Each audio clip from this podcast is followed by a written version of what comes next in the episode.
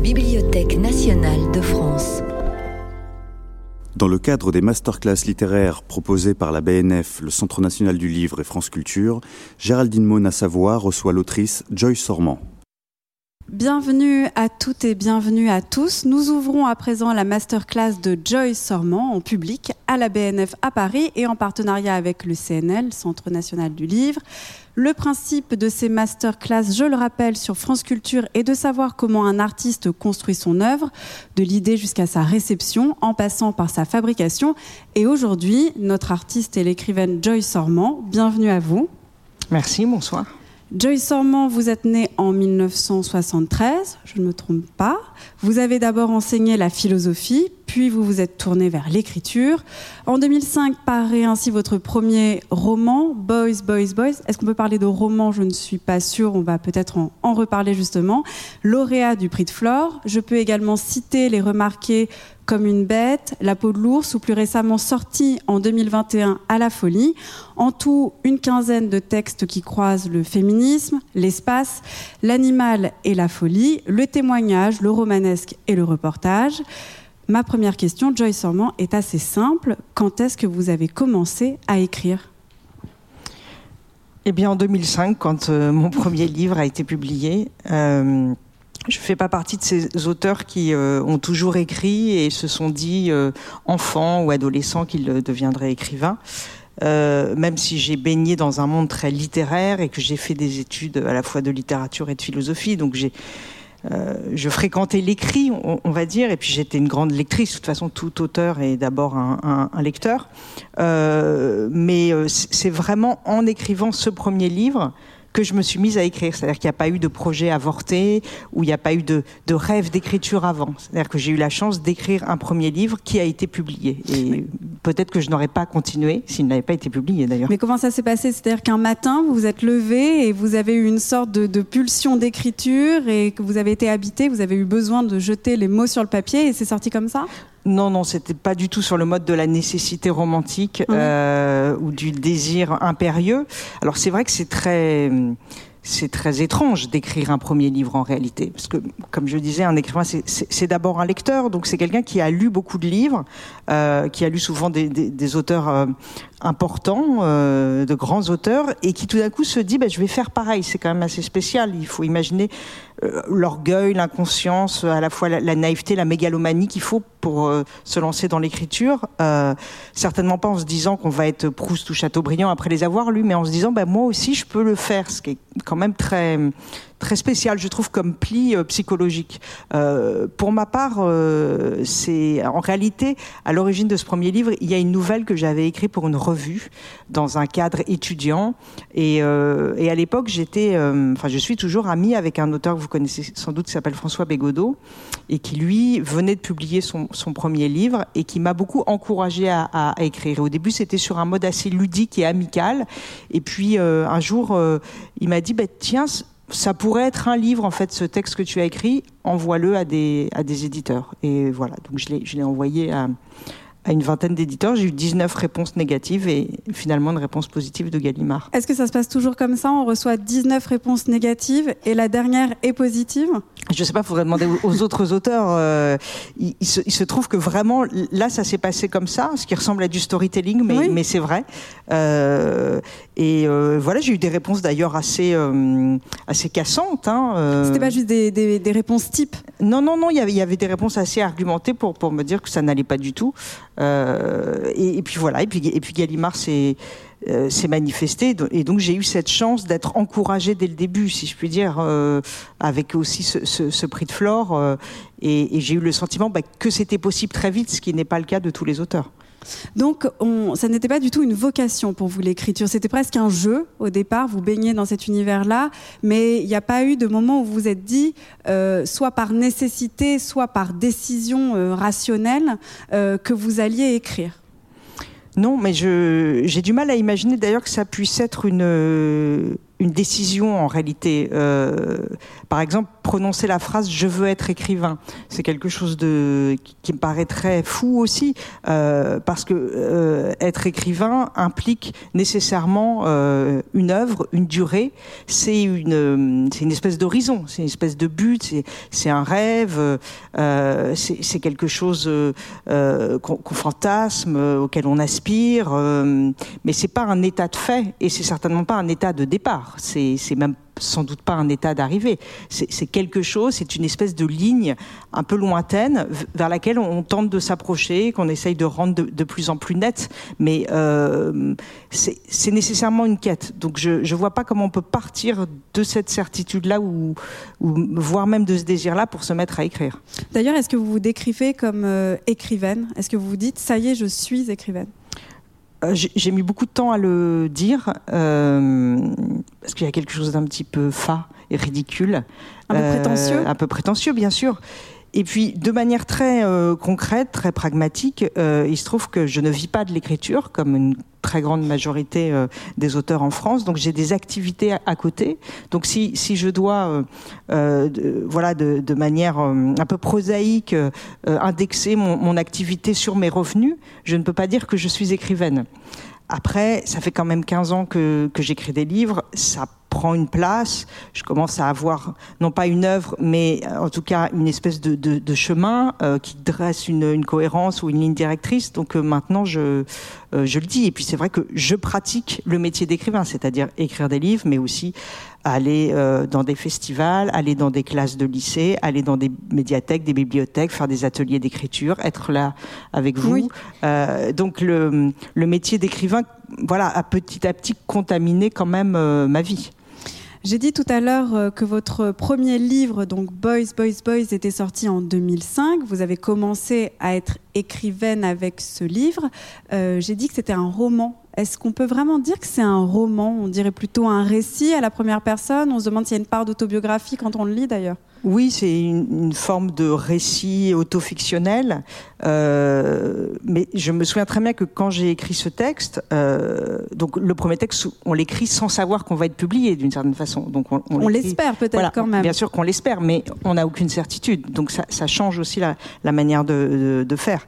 Euh, et je ne me suis absolument pas posé la question du genre euh, littéraire. Je me suis pas demandé si j'écrivais de l'autofiction, du roman, du récit.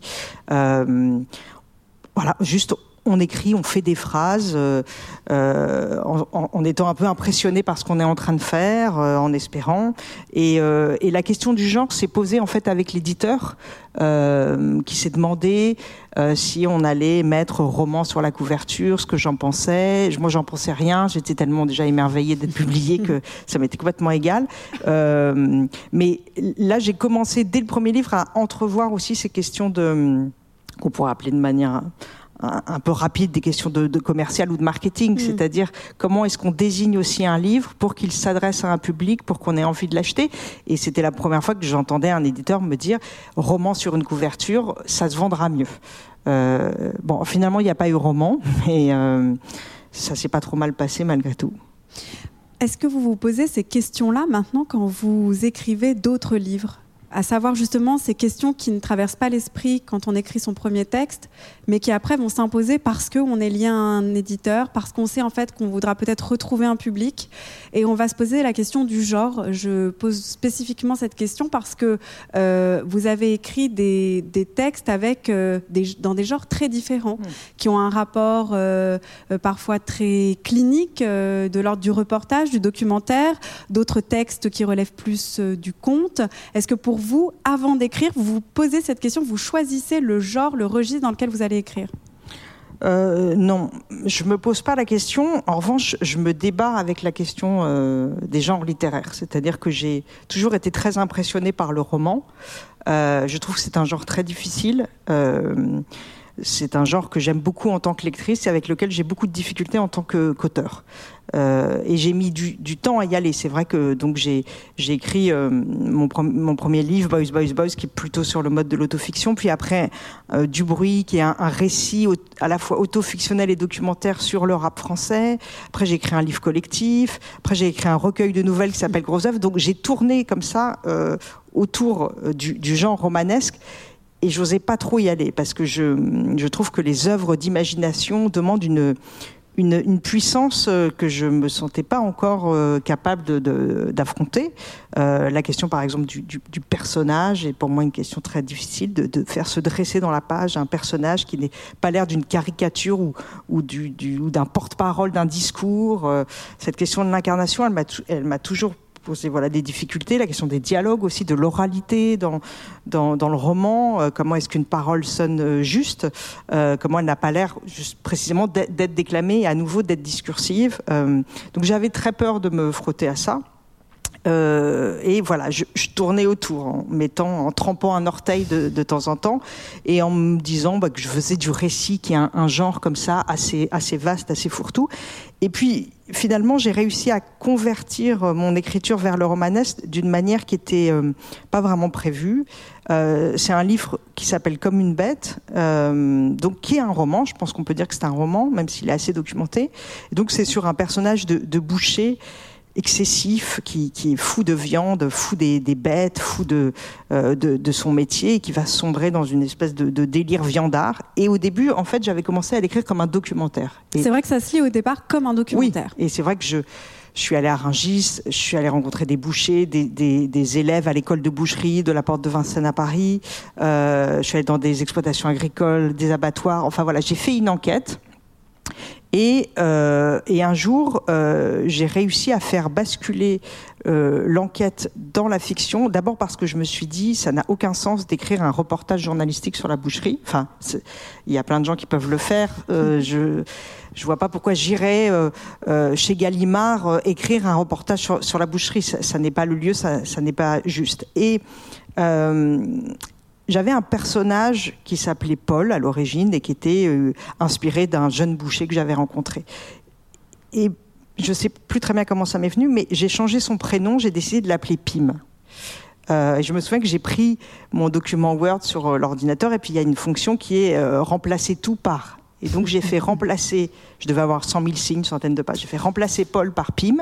Et tout d'un coup, le livre, par la grâce de ce prénom justement un peu de fable, un peu fantastique, enfin qui, sonnait comme ça un petit peu étrange à l'oreille, qui avait quelque chose justement de la fiction, ben le texte a commencé à avoir une autre teinte. Sous vos yeux, ça s'est transformé d'un coup. Et en le relisant, euh, tout d'un coup, les phrases qui commencent par Pim, il y avait quelque chose euh, d'un peu merveilleux qui se passait, mm-hmm. et, et, ça m'a permis de, de voilà de, de, creuser un peu plus la veine romanesque.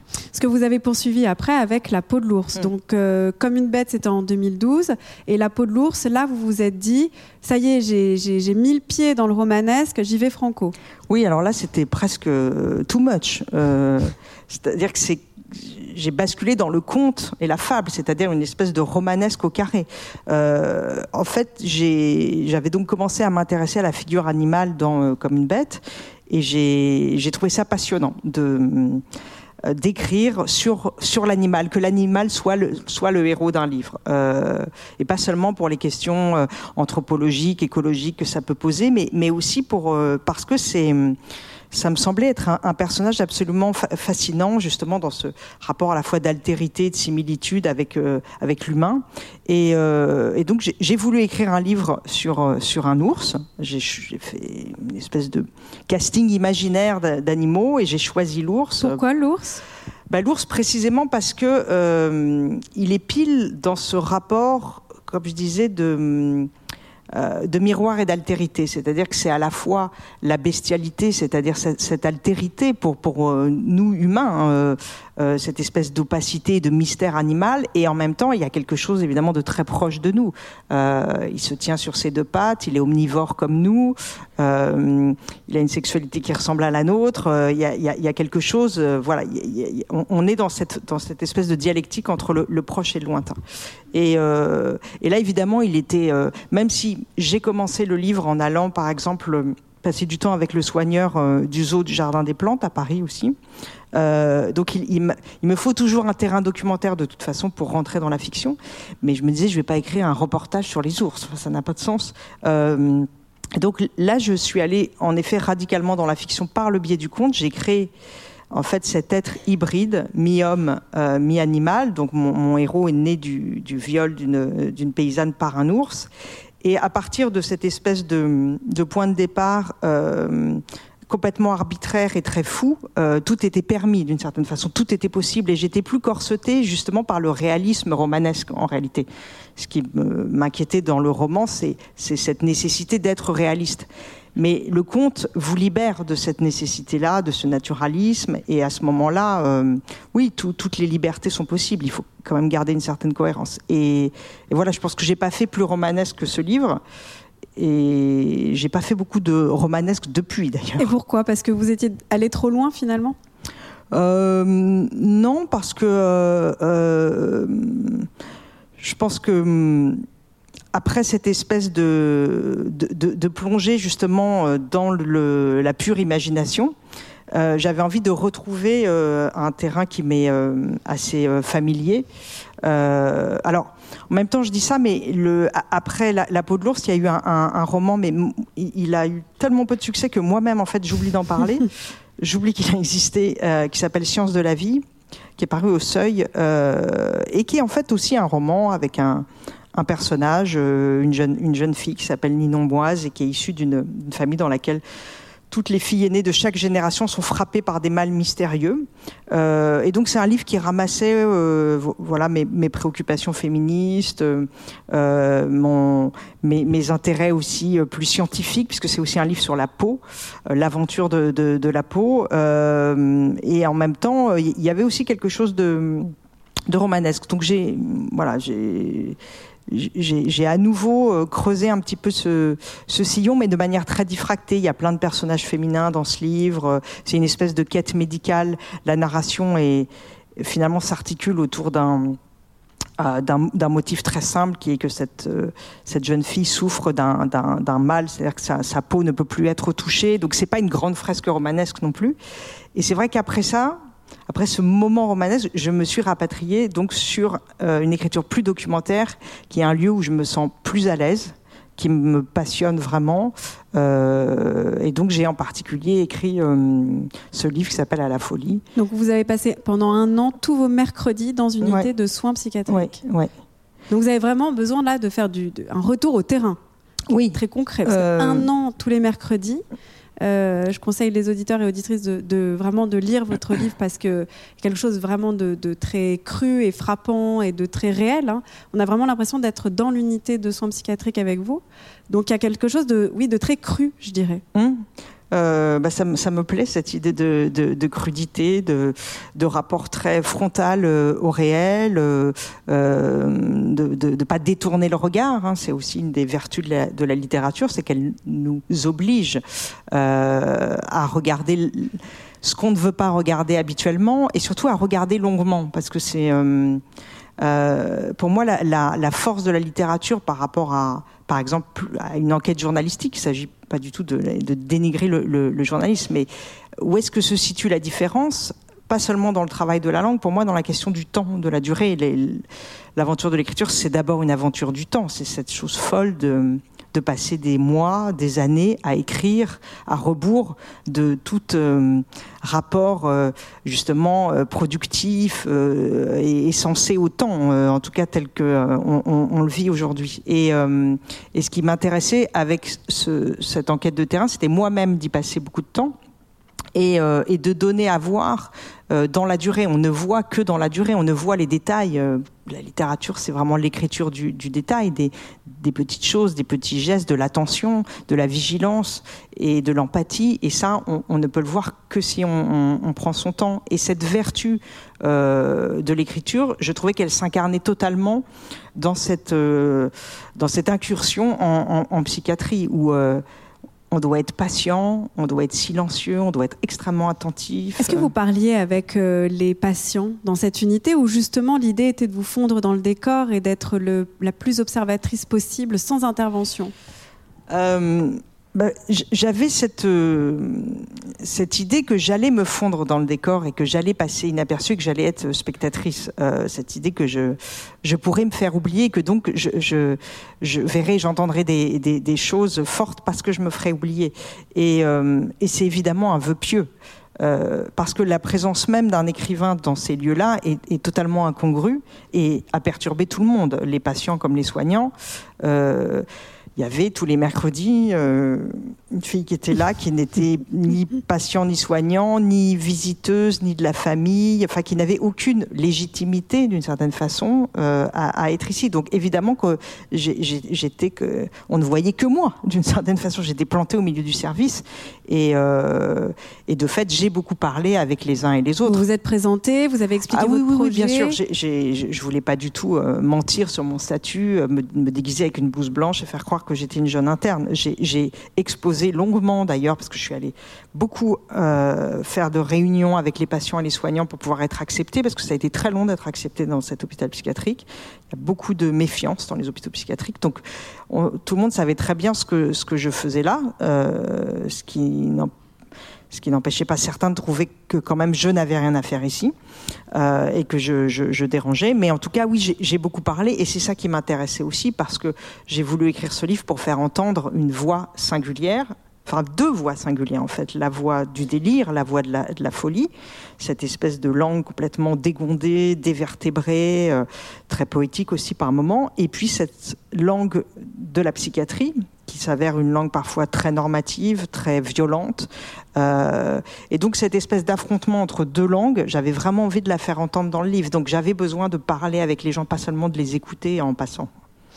Vous avez euh, parlé, on a parlé des différents euh, registres que vous avez empruntés, Joyce Sorman, mais est-ce que parfois en travaillant un sujet, parce qu'on voit bien en fait que vous faites quand même du terrain, c'est-à-dire vous parlez de boucherie, vous allez à Rungis, vous parlez de folie, vous allez euh, dans un hôpital psychiatrique, est-ce que cette question de, de la langue en fait, elle est choisie aussi a priori ou est-ce qu'en fait elle est modifiée justement euh, par le terrain que vous avez fait? C'est-à-dire dans, euh, dans Comme une bête, il y a un début qui est très documentaire, très clinique, très froid, et puis qui après tout à coup prend une forme romanesque. On a aussi dans À la folie un, une dimension euh, assez euh, comment on pourrait dire, de retranscription presque euh, de la folie, parce que la, folie elle-même, de toute façon, n'a pas besoin en fait de fioriture de la langue. Comment le travail sur la langue s'affine au fur et à mesure de, compagnonnage avec le sujet? Alors, cette question de la langue, ouais, elle, est centrale et, en réalité, je pense que le, le, goût pour la littérature de terrain, c'est euh, une quête pour renouveler sa propre langue. C'est-à-dire que, évidemment, euh, je pense que la, le rêve de tout écrivain est d'inventer sa langue et d'inventer euh, un, un, ce qu'on appellerait un style, euh, enfin s'inventer une, langue, une, une langue propre. C'est quand même ça euh, euh l'horizon. Et euh, c'est évidemment extrêmement difficile de sortir de, de la langue convenue, de, de, du, du, du, brouhaha quotidien, de, de la banalité euh, euh, de, de, la parole. Euh, et il y a des moments où on sèche un peu et on a besoin d'aller euh, brancher sa propre langue sur des prises de terre externes qui soient euh, la langue des autres et, les langues justement qui soient le plus étrangères possible, le, plus dans l'altérité possible. C'est-à-dire que c'est pour ça que je, suis allée me brancher sur la langue de la boucherie, la langue du bâtiment quand j'ai écrit ce recueil de nouvelles qui s'appelle Gros œuvre, qui est sur la question de l'habitat et, de la construction, euh, sur la langue de la, SNCF quand euh, j'ai passé une semaine dans la gare du Nord, euh, sur la langue déjà des des, réprouvés, des invisibles, quand j'ai écrit l'inhabitable sur les logements insalubres à Paris où vivent des familles de sans-papiers, euh, des clandestins, euh, euh, les, plus pauvres des, plus pauvres. Et, donc, importer dans, le texte alors, exemplairement, la langue de la folie, qui est le lieu même de l'altérité au cœur même de, la langue, de la, du, déraillement et du bégaiement de la langue au cœur même de la langue. Donc, ça, ça on, est, on est vraiment dans le cœur du sujet. Et donc, c'est euh, ces espèces de branchements-là me permettent moi aussi de revivifier ma, propre manière euh, d'écrire. Et euh, comme vous le dites, au, début, je vais glaner ces paroles-là. Et puis, ces paroles me, soutiennent et m'inspirent pour moi-même, après, comment dire, insérer ma propre langue dans la leur, ou plutôt, si je suis honnête, euh, enrouler leur langue dans, dans, dans, la mienne et donc euh, justement me permettre, par exemple dans la folie des embardés fictionnels, je crée un personnage qui s'appelle Fantomette à un moment. Et là c'est, euh, je suis dans la pure fiction et c'est l'écrivain qui reprend la main d'une certaine façon. Et c'est vraiment dans cette espèce de va-et-vient entre ma langue et, et, et la leur que j'arrive à tisser quelque chose qui me, mais surtout qui me, me motive moi-même parce que faut avoir envie. D'écrire un livre c'est beaucoup de travail, c'est du temps. Ça vous prend beaucoup de temps? Est-ce que parce qu'on a l'impression quand on lit votre premier livre Boys Boys Boys que ça a été jeté comme ça, du, écrit d'une traite C'est peut-être le style des phrases aussi très rapide, beaucoup d'accumulation d'infinitifs qui donne peut-être ce sentiment-là, où justement vous faites partie des, des, auteurs bah, qui justement écrivaient, reprenaient, ça, reprennent, puis vont revenir au tout début, changent le, le nom des personnages et ça change tout. ou alors peut-être que vous avez à différents moments moment de votre trajectoire euh, occupé des places différentes justement d'écrivaine. Non, mais c'est vrai que le premier livre, il a été un peu jeté, euh, mais parce que, voilà, comme on le disait tout à l'heure, il y a quelque chose d'inconscient, d'orgueilleux, de, de, euh, ouais, aussi de la fougue de la jeunesse euh, qui euh, prend pas ça complètement au sérieux. Et donc c'est vrai que c'est un livre qui, est très jeté, euh, qui a quelque chose d'assez autoritaire aussi, d'assez définitif, qui assène, euh, qui qui n'a pas de timidité, qui n'a pas d'inquiétude justement sur sa légitimité. Donc c'est allé très vite. Mais évidemment que dès le deuxième livre, on comprend que la littérature est un travail sérieux euh, et puis soi-même, on se retourne sur ce qu'on a fait et on se dit bon, euh, faut travailler quand même. Euh, et, puis c'est le plaisir d'un artisanat en fait qui qui naît de, de livre en livre, qui s'affermit.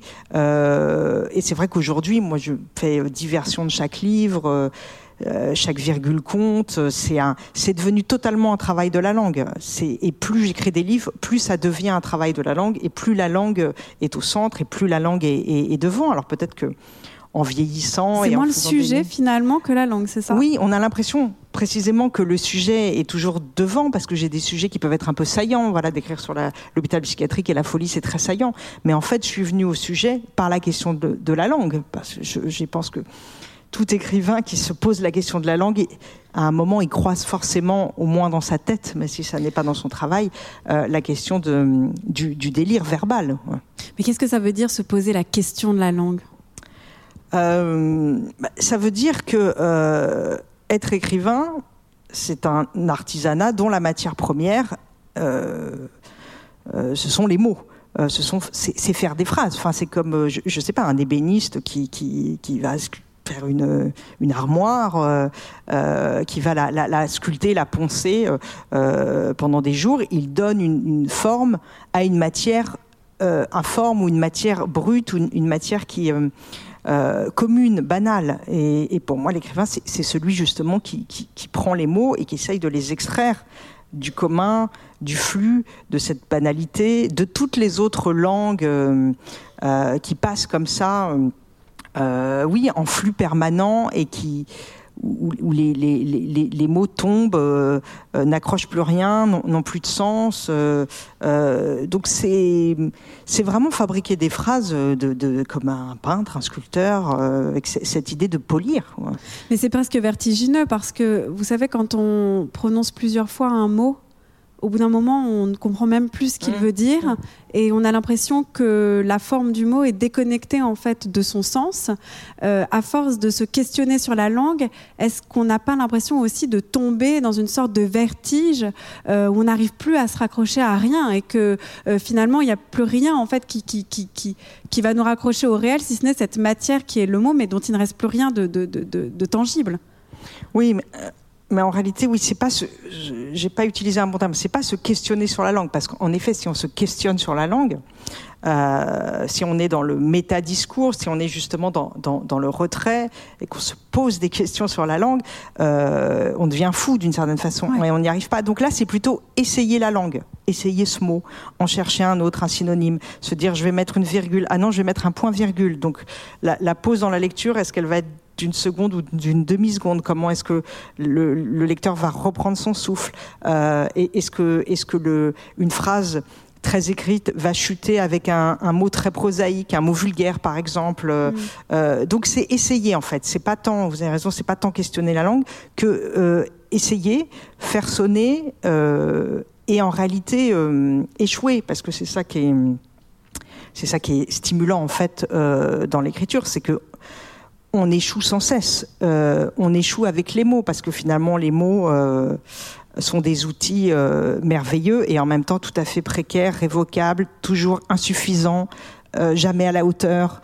Euh, quand on veut exprimer une sensation, quand on veut exprimer une lumière, quand on veut exprimer une, émotion, quand on veut décrire euh, euh, un, tableau, on voit bien que les, mots manquent toujours. On, s'approche, on essaye de s'approcher de la sensation, on essaye de s'approcher du souvenir, mais c'est jamais tout à fait le bon mot. On se dit non, c'est pas exactement ça. Alors on cherche un synonyme, et puis finalement on se dit bon, c'est ce qui fonctionne le mieux. Et puis je vais faire trois phrases pour essayer de faire ressentir cette couleur un peu rose qui est pas complètement du rose et on est mais on n'y arrive pas vraiment euh, parce qu'on parce que finalement les expériences du corps euh, elles sont jamais totalement elles peuvent jamais être totalement résorbées dans, dans la phrase. Donc on est, on essaye de s'approcher du noyau, on n'y arrive pas.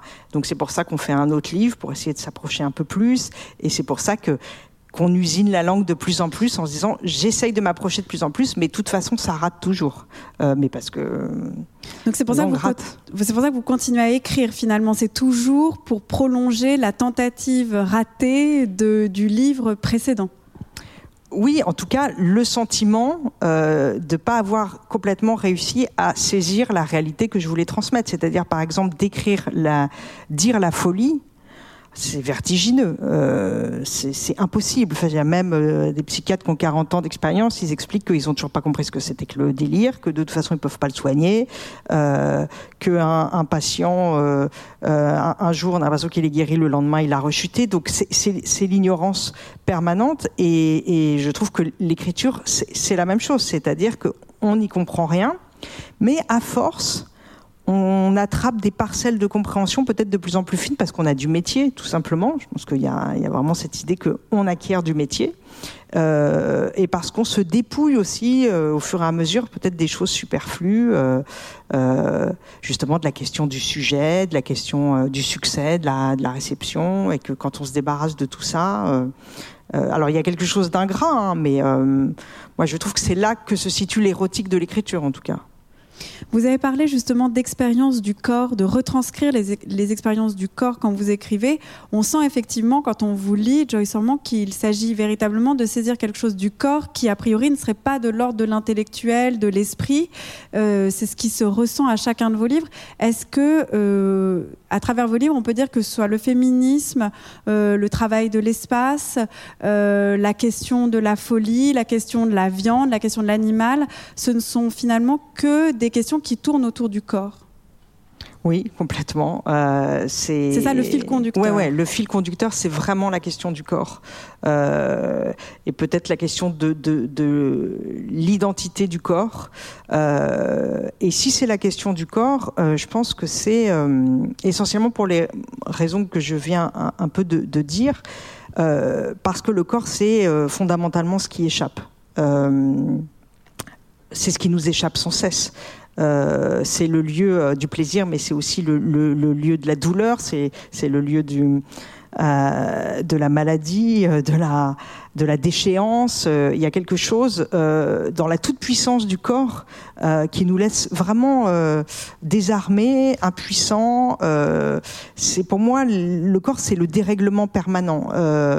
Et, et, justement, par la langue, j'essaye de de l'attraper à un moment, de, le prendre dans, des filets. C'est pour ça que j'ai écrit, avant donc d'écrire sur la douleur psychique dans la folie, j'ai écrit sur la douleur physique, euh, donc avec ce livre qui s'appelle Science de la vie. Et je pense qu'on a tous fait cette expérience. On se retrouve chez le médecin qui nous demande de décrire une douleur là, on n'y arrive pas. C'est-à-dire que c'est pas le bon mot. Euh, ben ça, brûle ou, ça tire ou ça pique, ben un peu d'étroit. Euh, mais c'est pas complètement une brûlure. Et on fait toute, cette expérience de, ne pas pouvoir dire ce qui se passe dans nos corps avec les, mots que nous avons à, disposition. Donc cette manière qu'a le corps d'échapper justement à la verbalisation, euh, d'échapper aux forces de l'esprit euh, euh, et de, de, vivre sa vie d'une certaine façon me, me, paraissait être un défi précisément pour pour l'écriture et puis et puis l'écriture étant aussi une manière de parfois quand même de, de l'attraper, de le mater un peu, de d'enfermer la douleur dans un livre par exemple. De soulager. voilà. Peut-être se consoler Peut-être de se consoler, ouais, parce que de soulager, malheureusement, euh, ça fonctionne pas très bien.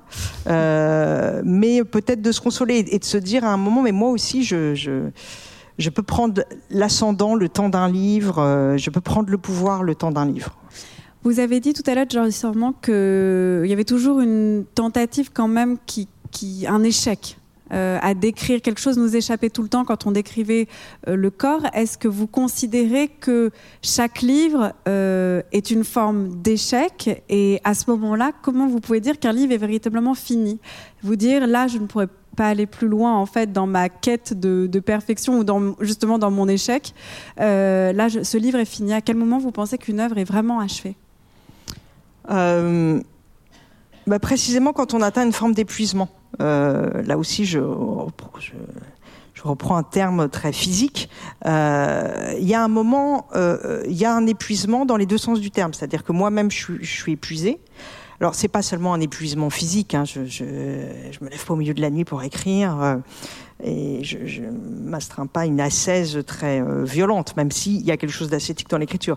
Donc, mais il y a un moment où on, on, on se lasse, on, on, en a assez, on veut, on veut passer à une autre obsession parce qu'il y a quelque chose de très obsessionnel. Donc moi, souvent, au bout de deux ans, je, je suis fatiguée de mon sujet. Donc vous direz deux ans à peu près pour un à peu livre, près, à peu ça près deux ans. Ouais. Et puis il y a un épuisement. Euh, du sujet aussi, même si on n'a jamais complètement épuisé un sujet. Mais c'est vrai que moi, je travaille par épuisement du sujet. C'est-à-dire que si j'écris sur la boucherie, je vais vouloir épuiser ce motif. Donc, euh, je vais, je, ça va être les abattoirs, les éleveurs, les bouchers, la question du cannibalisme, euh, le cru et le cuit. Je vais, essayer, je vais aller voir la philosophie, l'anthropologie. Euh, je vais essayer comme l'esthétique et voilà la, viande dans la peinture. J'ai toujours cette espèce de, manière très obsessionnelle de balayer au maximum le champ, mais d'abord parce que ça me passionne et que, j'aime bien l'idée de devenir un petit peu experte d'un sujet qui m'est étranger, d'accéder moi-même à une connaissance par l'écriture. Et donc, j'essaye d'épuiser le, le, le, le, sujet. Et donc, il y a toujours quelque chose qui se voudrait un petit peu encyclopédique, même si c'est très... Euh, c'est tout à fait euh, lacunaire. Hein. Je n'ai pas la prétention d'épuiser un, un, sujet, mais j'aime. Euh... Mais vous avez fait le tour. Pour vous, il faut que vous ayez fait le tour. Ouais, il faut que je sois allé voir dans tous les coins. Euh, et que, euh, et que j'ai essayé de, prendre le motif, par exemple le motif de la viande, par tous les biais, par tous les biais cognitifs, théoriques, historiques. Euh, et à un moment, bah, oui, ça y est, c'est épuisé, en tout cas dans mon esprit, et donc il faut terminer le livre. Est-ce qu'il y a des livres que vous détestez? Que vous n'aimez plus, que vous trouvez véritablement ratés et pas seulement parce qu'ils échouent à dire l'expérience du corps, que vous pourriez écrire autrement ou justement parce qu'en fait vous aviez eu l'impression d'épuiser le sujet puis en fait vous avez manqué quelque chose complètement. Alors je n'aime plus mon premier livre. Euh, c'est peut-être le, le, cas de beaucoup d'auteurs, hein, parce que comme on disait tout à l'heure, c'est voilà, le premier livre, c'est quelque chose de très particulier, qui, est toujours détaché du, reste du travail, parce que il y, y, y a, ce côté. Euh, euh, voilà, j'arrive, euh, regardez-moi, je me fais une place. Donc il y a quelque chose de, pour moi d'assez autoritaire dans, dans, mon premier livre, bon, qui, qui, qui, a, qui a ses vertus par ailleurs, mais qui peut plaire à certains. Euh, mais il y a quelque moi, je chose bien de, aimé. bon, même beaucoup. C'est gentil. euh, après, je l'ai pas lu depuis très très longtemps. Hein. Peut-être que ah oui, je on se relit quand on est écrivain? Ah non, moi je, je, je me relis jamais. Mais j'ai un souvenir de celui-là. Alors, en fait, je l'aime pas pour une raison assez précise, c'est que euh, c'est un livre qui assène. Et aujourd'hui, j'ai pas du tout cette euh, vision de l'écriture. Je pense que précisément la littérature est le lieu du doute, du vacillement, de l'ambivalence et de la mise en crise de la vérité. C'est aussi pour ça que je me suis intéressée à la folie, parce que la folie, c'est le lieu de la mise en crise de la vérité et des certitudes. Et mon premier livre est un livre de certitude, et plus j'avance, euh, plus ça m'intéresse de creuser l'incertitude, d'emmener le lecteur vers l'incertitude. Donc il y a un changement de tempérament assez radical. Euh, voilà, mais après j'ai quasiment 20 ans de plus aussi, donc c'est normal, c'est à l'image de, de, de, ma vie. Donc Boys, Boys, Boys, vous n'en voulez plus? Donc que personne ne lise dans cette salle. Euh, non, mais après j'ai j'ai de la sympathie pour la, la, la, fougue qui pour la Joyce Ormond il y a 20 ans. Voilà, oui, qui, qui, avait quelque chose de, de, fougueux, de joyeux. Et puis c'est un livre féministe, c'est quand même pas mal de commencer par un livre féministe. Je me dis, plutôt je peux mettre ça. Oui, plutôt que le contraire, voilà. Euh, alors mon féminisme a un peu bougé aussi depuis, mais. Euh, mais donc, non, mais je, je, je, ne, le, je ne le renie pas. Mais c'est plutôt sur cette histoire de, de, de tempérament euh, euh, que j'ai changé.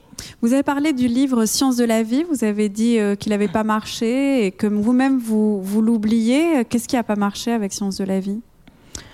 C'est difficile à dire. Il n'a pas, il a pas attiré les lecteurs. Euh, je j'essaie pas de savoir pourquoi. Alors il... oui, ça vous travaille pas. C'est pas quelque Non. chose qui va vous hanter. Non. Vous dites quand même là, qu'est-ce qui Je s'est pense passé pas qu'il soit en plus. Je pense pas que ce soit le plus mauvais de mes livres. hein, donc je me dis pas que c'est parce qu'il est nul. Euh, Vous pourrez nous dire quel est le plus mauvais de vos livres? Bah le premier.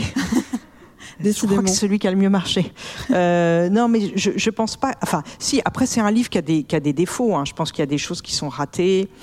Euh, précisément, cette. euh, je parlais tout à l'heure de la question discursive, la question du discours dans les livres, et que euh, moi, je peux avoir ce mauvais pli contre lequel je, lutte, et je pense que je, je me suis un peu améliorée, c'est-à-dire à, à- à parfois euh, interrompre la narration pour euh, tenir un discours. Euh, je, je pouvais avoir ça au début, je, je- l'ai moins. Mais peut-être que dans Sciences de la vie, il y y a des moments où euh, tout d'un coup je suis dans un, un discours trop médical. Par exemple, je, sors du, de, la, de la narration, du fil de la narration, peut-être pour euh, tenir un discours dermatologique un, peu euh, rêche. Euh, donc, je sais pas, il, il- il a des défauts, mais euh, je j'essaye pas de savoir pourquoi ça a pas marché. hein. Franchement, c'est une science euh, très très difficile. Euh, euh, j'ai aucune prise là-dessus, j'ai aucune prise et, et j'y pense pas quand j'écris. Est-ce que ça peut vous atteindre justement et, et- et- et vous dites ça ne, je n'y pense pas quand j'écris, mais est-ce que justement on a quand même une, at- une, exigence, on, s'attend, on a des attentes quand même de la part de la réception du public. On se dit que ce sujet peut plaire, que dit d'une certaine manière il peut rencontrer un public euh, ou pas du tout. En fait, on, on se laisse pas abattre et on va sur un autre livre et Voilà. Après, euh, c'est dur hein, quand vous passez deux ans à, à travailler euh, euh, pour écrire un livre. Euh, deux ans, c'est long. euh, ça demande beaucoup d'efforts, ça demande quelques sacrifices. c'est pas particulièrement lucratif comme activité, donc c'est et puis il y a il y a un investissement. affectif, psychologique, intellectuel, qui, est, fort. Hein. C'est-à-dire pendant deux ans, vous pensez qu'à ça. évidemment qu'on est déçu, qu'on est triste, que c'est dur, et puis on, on, encaisse.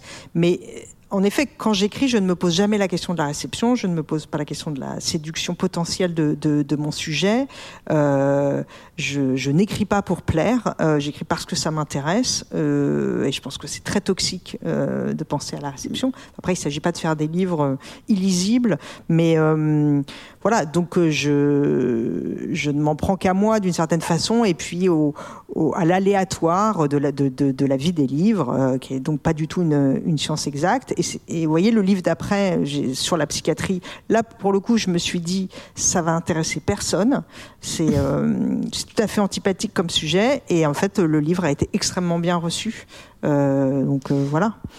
Comment vous vient l'idée d'une œuvre? Parce que vous, le dites vous-même, hein, Joyce vous vous imprégnez d'un sujet pendant deux ans. J'imagine que quand on rend le manuscrit, euh, on doit quand même avoir un sentiment euh, de vide et de désœuvrement qui doit être assez euh, important. J'allais dire tragique, je ne sais pas pourquoi, peut-être que pas du tout pour vous.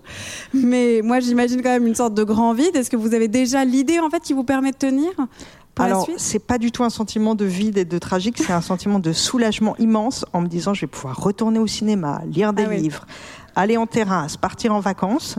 Donc il y a ah non, c'est le, le sentiment de la tâche accomplie, c'est pas du tout le vide. Euh, non, je, je me dis à, à moi les vacances. Euh, donc je, je, je- j'ai un rapport sans doute très sérieux et laborieux à ce travail, hein, donc euh, je, je le termine, je le rends et, euh, Et c'est fini. Et voilà, et c'est fini. Donc il n'y a pas du tout de sentiment de euh, de vide. En revanche, euh, là vous avez raison, c'est qu'il y a- il y a l'inquiétude de ne pas retrouver de sujet.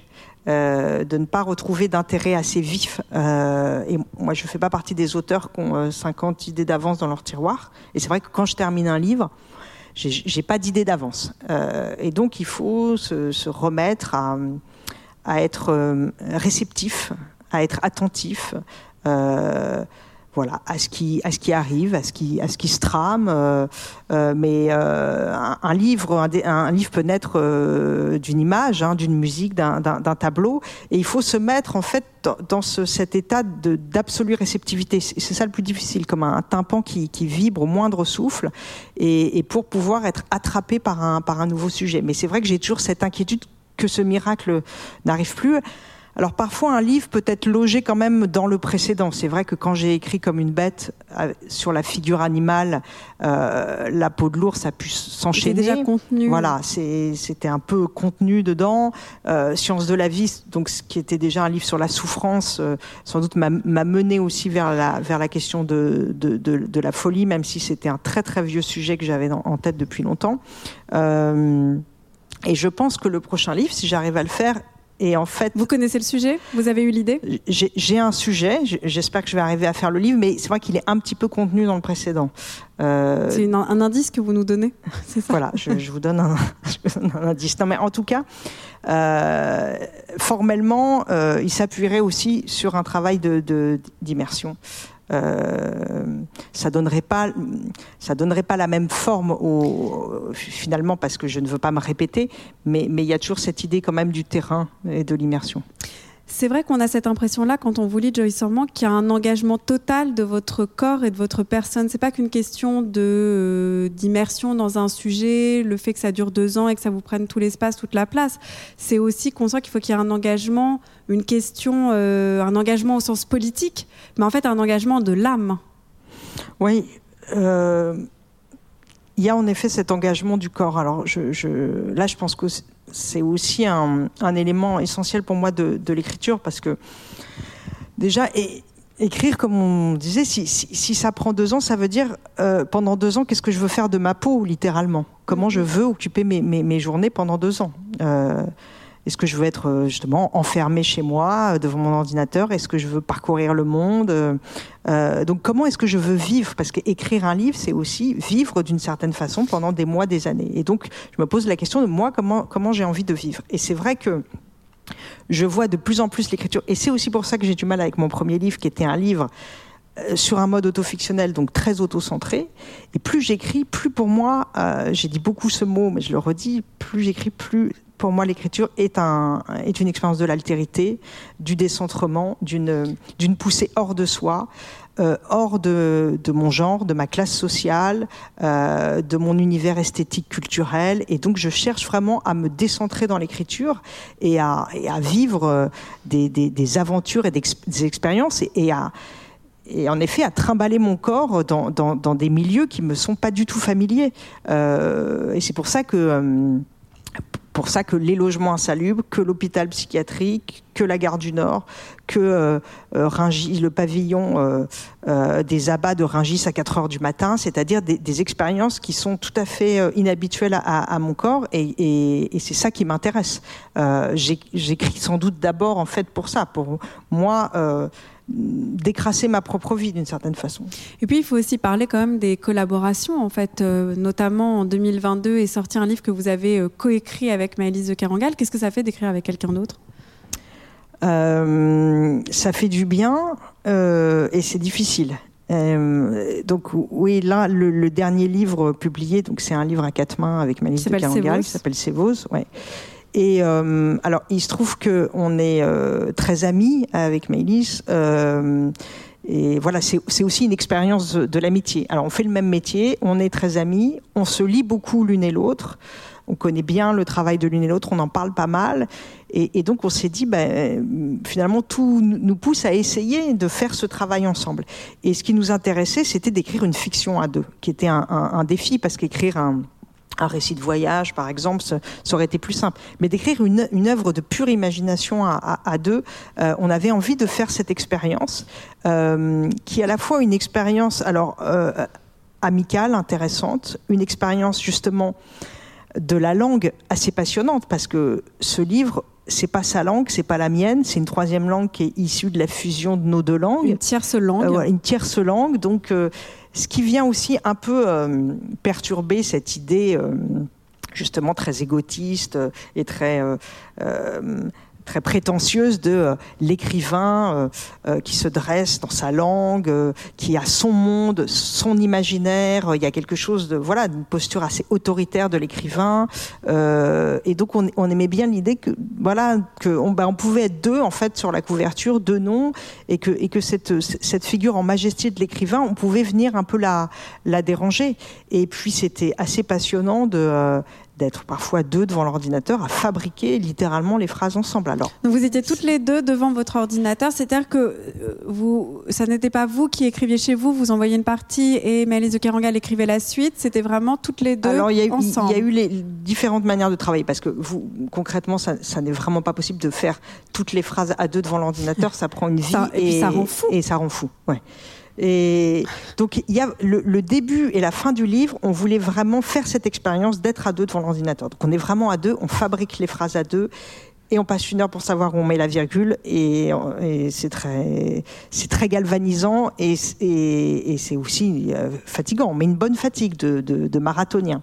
Et puis, et puis, on s'est aussi évidemment séparé partager euh, les chapitres, mais on, on, a, on a écrit la structure ensemble, on a écrit le synopsis ensemble, et après on s'est partagé les chapitres, mais chacune écrivait sous le regard de l'autre. C'est-à-dire que j'écrivais, je lui envoyais, on discutait ce que chacune avait écrit, on reprenait ensemble. Donc tout a, on est passé toutes les deux sur toutes les phrases d'une certaine façon. Donc on ne peut pas dire c'est un chapitre écrit par Joyce Sormont, c'est un chapitre écrit par Mélise de Kerangal. Non, on ne peut pas dire ça. Et comment vous pourriez caractériser cette langue que vous avez créée à deux?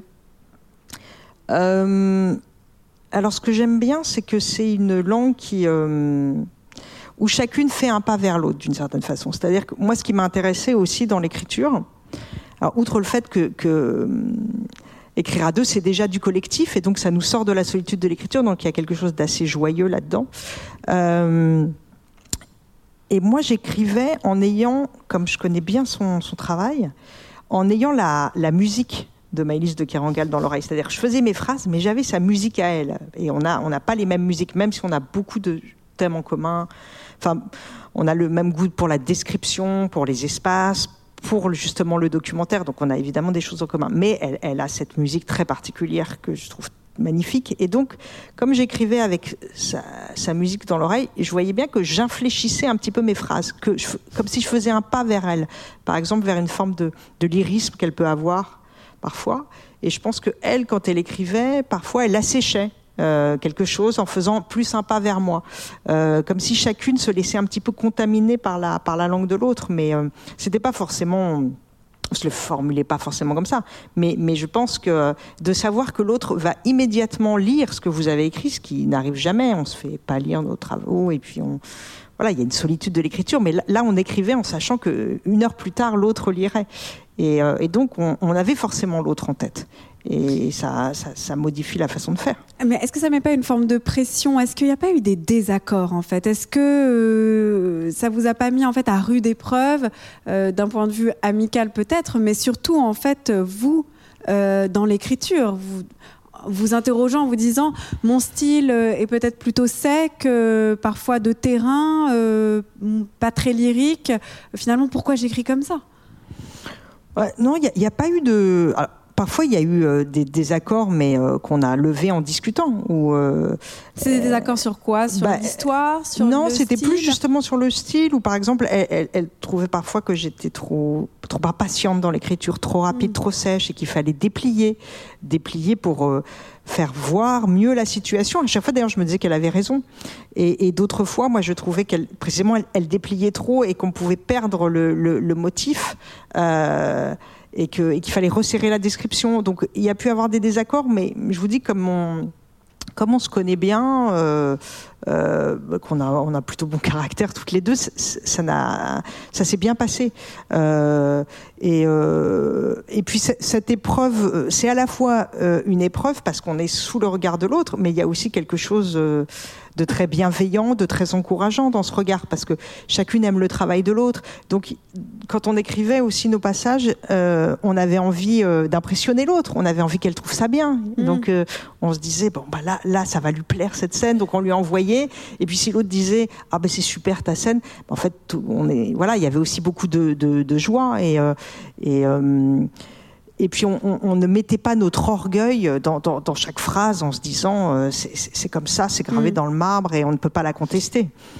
Est-ce que vous pourriez définir votre style, Joyce Armand? Parce qu'on a beaucoup parlé justement des différences de registre, du travail de la langue, des échecs de là de la collaboration avec Malice de Kerangal, mais aussi des différents terrains qui vous nourrissent. Est-ce qu'au final, quand on va en librairie pour trouver un livre de Joyce Armand, on se dit je sais ce que je vais trouver dans ce livre, je sais ce que j'attends de la lecture d'un Joyce Armand euh, je crois que je saurais pas définir mon style. Je, je, je pourrais le caractériser un petit peu. Euh, tout à l'heure, je parlais d'obsession. Je pense que j'ai une langue assez obsessionnelle, euh, c'est-à-dire que je reviens beaucoup sur les choses, je creuse, je fore, je, je rabote, je repasse, je vernis. Vous reformulez, vous répétez. Donc il y, y a, quelque chose comme ça euh, de l'obsession. Ça, il me semble que ça pourrait être un trait caractéristique.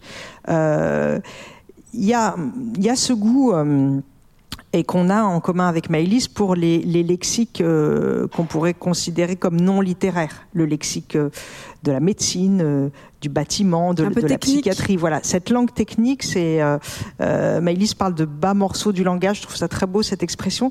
C'est ces lexiques euh, dont on considère que qui, qui sont pas solubles euh, dans la littérature, alors qu'ils sont éminemment poétiques parce qu'ils font sonner justement d'autres musiques, une étrangeté, un, un, un, mystère, et ils mettent du grain dans la phrase. Donc j'ai un j'ai un goût pour cette langue-là, et puis un et puis un goût pour la description. Je pense que c'est une écriture assez descriptive, mais euh, Dieu merci, je pense que j'ai pas encore de style en fait. Euh, on verra ça dans 20 ans. Donc ça veut dire que quand on se pose la question de ce qui peut vous nourrir, finalement, c'est pas tant d'autres formes artistiques.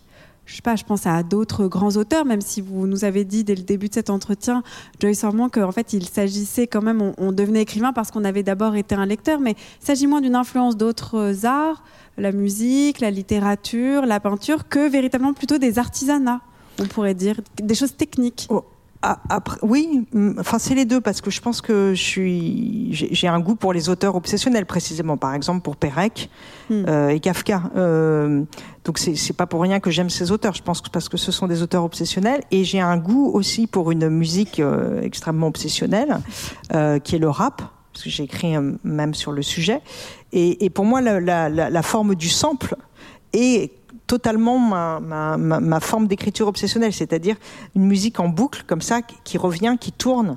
Euh, et donc le, rap est une musique qui, je pense, m'a inspiré. Donc je, je dirais pas qu'il y a que euh, les, mondes techniques, même si euh, ils sont à égalité, on pourrait dire. Je fais pas de hiérarchie, par exemple, entre Flaubert et la langue du bâtiment. Enfin, je fais une hiérarchie dans la vie, mais dans le comme inspiration, les, les deux sont là. C'est-à-dire que je suis vraiment branchée sur les deux.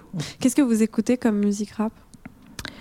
Euh, alors j'ai, bah, je, suis, je, suis âgée maintenant, donc euh, je. Attendez, je fais un calcul. 73. Euh, non, mais j'écoute euh, ce que j'écoutais en fait quand, quand j'étais jeune, hein, c'est-à-dire NTM ou, ou, ou IAM, mais je, je m'intéresse à, un jeune rappeur qui s'appelle Vald. Euh, voilà, donc euh, j'ai quand même quelques, quelques goûts contemporains, mais sinon c'est vraiment le rap américain des années 90. Vous voyez, c'est.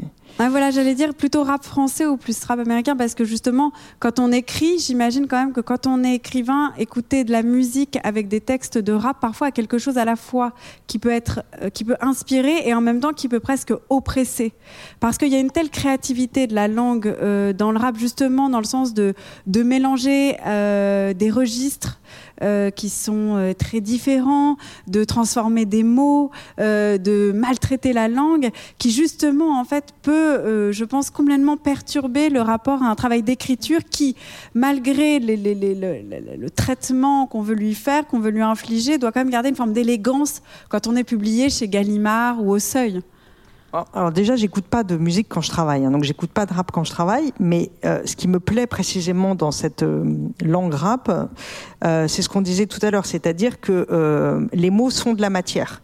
Et c'est pour ça que j'aime beaucoup en particulier Joey Star, le enfin son, son, travail de rappeur, parce que c'est quelqu'un, comme, comme vous dites, qui, qui, qui, maltraite les mots, qui les raffine et qui, qui prend les mots comme une espèce de matière en fusion. Et, et moi, j'ai jamais été d'accord avec justement cette tendance qu'on a à, à voir le rap comme un une musique euh, du sens, c'est-à-dire que euh, on analyse les textes de rap, euh, on, les tire vers des lectures assez sociologiques. Le, rap a été d'abord regardé comme le message des banlieues, etc. Et moi, c'est pas du tout comme ça que je regarde les textes de rap. Finalement, je pourrais même dire que le sens ne m'intéresse pas, que le, le, côté chronique du rap ne m'intéresse pas. Ce qui m'intéresse, c'est le flow. Et le flow, c'est l'articulation. C'est comment les mots euh, sont euh, raffinés euh, par, par une bouche, par, vraiment par, des cordes vocales, par des, sons gutturaux. Com comment est-ce que les mots deviennent une matière en fusion? Donc c'est vraiment ce, travail de, sur, la, glaise des mots qui m'intéresse et finalement, euh, qu'ils soient les porte-paroles des banlieues, je trouve pas du tout que ce soit là que le rap est fort. Et puis je trouve que c'est une manière en plus de dénier un peu le statut d'art au rap en le rabattant sur le fameux message. Une dernière question, Joyce, sûrement parce qu'on arrive à la fin de cette masterclass avec vous. Est-ce que vous auriez un conseil pour celles et ceux qui voudraient devenir écrivains? Euh, Beaucoup de travail. Euh... Le premier texte sort d'un coup, on a compris, mais après il faut travailler. Oui, voilà. Et même pour le premier texte, je, conseille de, beaucoup travailler. Non, mais c'est vraiment euh, se débarrasser justement de, ces chimères que sont l'inspiration, euh, euh, la figure de l'écrivain, euh, ces, tous ces fantasmes ro romantiques, euh, s'en débarrasser et être dans un rapport très très prosaïque à nouveau à la tâche, c'est-à-dire du temps, du travail, mais surtout du temps. C'est vraiment ce que je disais au, début, la question de, la durée, c'est-à-dire de l'attention. Et, et, l'idée que écrire, c'est aller y voir dans le détail, et que si on n'a pas ce désir très fort du détail, c'est qu'on n'a pas tant envie que ça. Merci beaucoup, Joyce Ormond, pour cette masterclass. Merci à vous.